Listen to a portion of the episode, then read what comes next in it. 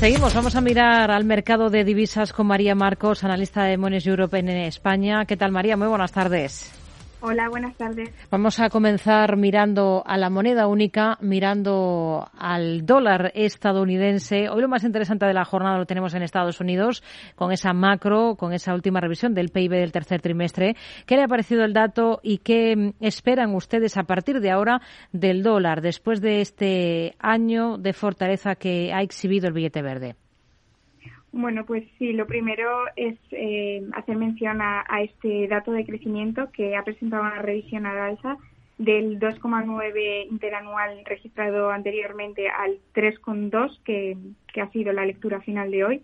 Esto viene sobre todo respaldado por un aumento del consumo personal también del 1,7 interanual al 2,3 lo que pone de relieve que, mm, bueno, a pesar de las crecientes presiones tanto de la inflación como de las subidas de tipos en Estados Unidos, las condiciones de crecimiento siguen siendo sólidas y esto puede ayudar, ayudar a mitigar em, los temores de que Estados Unidos se encamine hacia una recesión a corto plazo. Por lo que mm, nuestra conclusión a estos datos es que eh, respaldan la opinión de la Reserva Federal de que los tipos deberán seguir subiendo durante el primer trimestre al menos de 2023. Hoy tenemos declaraciones del vicepresidente del Banco Central Europeo, Luis de Guindos. Considera que las subidas de 50 puntos básicos de los tipos de interés, como la anunciada hace muy poco por, eh, por el Banco Central Europeo, pueden convertirse en la nueva norma de la entidad durante un periodo de tiempo hasta que esas tasas entren en territorio restrictivo. Lo ha dicho en una entrevista en Le Monde, el diario francés. ¿Ustedes es este el escenario con el que trabajan para el Banco Central Europeo?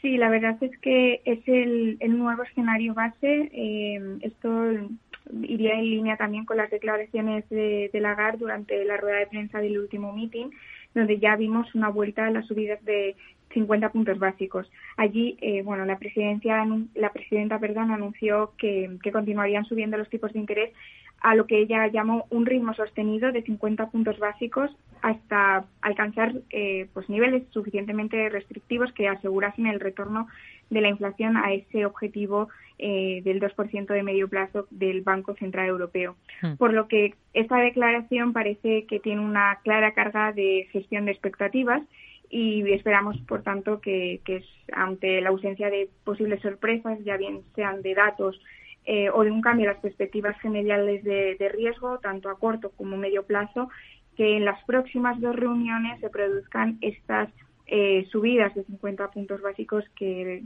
mencionaba eh, Lagarde en, en, este, en esta rueda de prensa hmm. hasta alcanzar el 3% de la tasa de depósito. Miramos también al Reino Unido. Hemos eh, sabido que la contracción del PIB del país en el tercer trimestre ha sido mayor de lo que se había estimado al caer un 0,3%. Para la Libra, ¿qué es lo que esperan ustedes de cara al próximo ejercicio? Bueno, pues la, situación en general de, Reino Unido eh, es llamativa, ya que es la única economía del G7 que no ha recuperado los niveles previos eh, a la pandemia.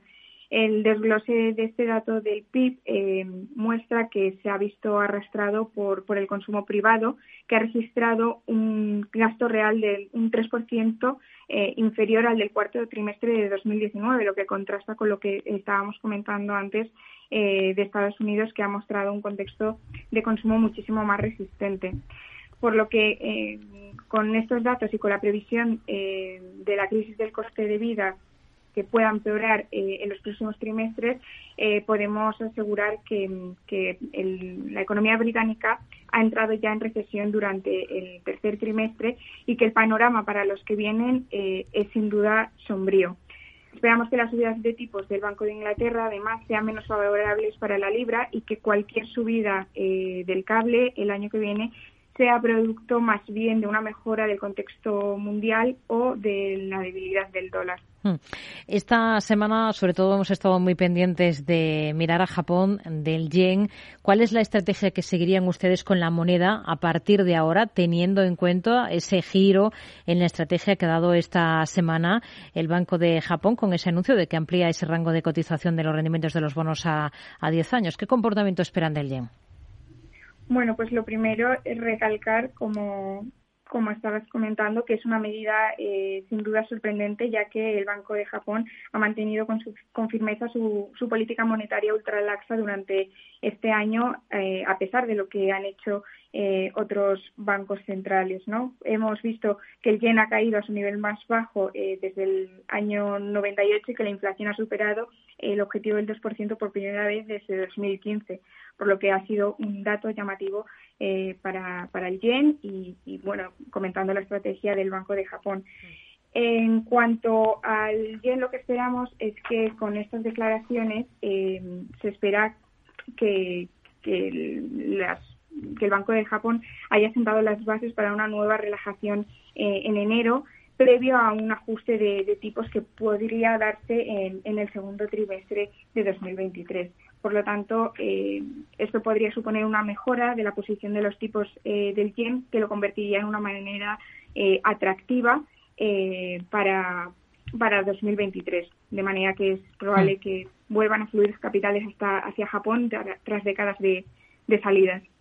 Aprovechamos para hacer balance del ejercicio en el mercado de divisas. ¿Con qué se quedaría? Pues lo más reseñable, eh, por un lado, es el, eh, el, comportamiento del dólar, que si lo medimos a través del famoso índice DXY, eh, podemos decir que ha alcanzado eh, nuevos máximos de varias décadas durante el tercer trimestre eh, de 2022, llegando casi a, niveles de 115 a, niveles, a finales de septiembre, antes de comenzar a revertir esta tendencia en el cuarto trimestre gracias a la suavización, como ya sabemos, de algunos de los principales riesgos eh, al alza durante este 2022. Hmm.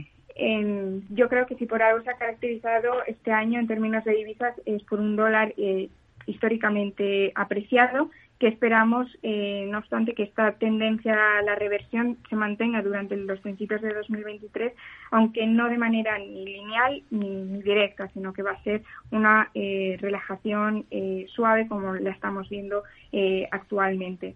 Entre los motivos, pues la relajación de las condiciones financieras o la evolución de la inflación y las condiciones de crecimiento y riesgo globales serán factores claves para, sí. para ver esta, este futuro del dólar. Pues estaremos y, muy, muy, pendientes de, de, su evolución, de la evolución del dólar. María Marcos, analista de Mones Europe aquí en España. Gracias, muy buenas tardes y felices fiestas.